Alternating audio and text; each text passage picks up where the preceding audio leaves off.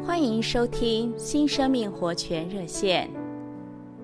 亲爱的弟兄姊妹们，今天我们一起来读历代志下二十章二十一节。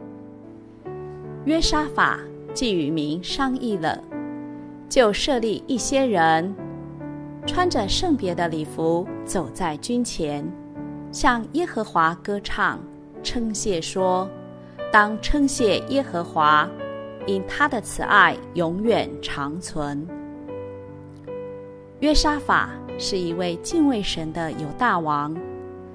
当时他遇见了麻烦事，就是邻国的人都联合起来攻打犹大人。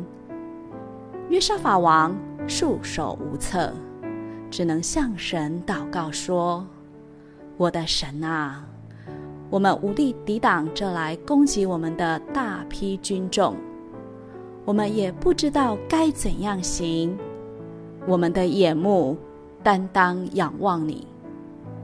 神听了他的祷告，就应允他说：“征战的胜败不在于你们，乃在于神。这次你们不要征战，只管站住，看那与你们同在的耶和华施行拯救。”约沙法王听了神的应许，就设立一些人走在军队前，向耶和华歌唱。当他们一开始欢呼、歌唱、赞美，耶和华就派伏兵击杀了那些上来攻击的人。这个故事让我们看见一个属灵原则，就是得胜不是靠征战。乃是靠赞美。有些人常常觉得难处太大，总想用各种方法来应付。他们越受试炼，就越看自己，看自己是那么的软弱；越受试炼，就越看环境，看环境是那么的强大。然而，这样的看，却是与仇敌站在同样的地位上。是不容易得胜的，亲爱的弟兄姊妹，我们是神的儿女，我们可以仰望神，在受试炼时越发赞美主。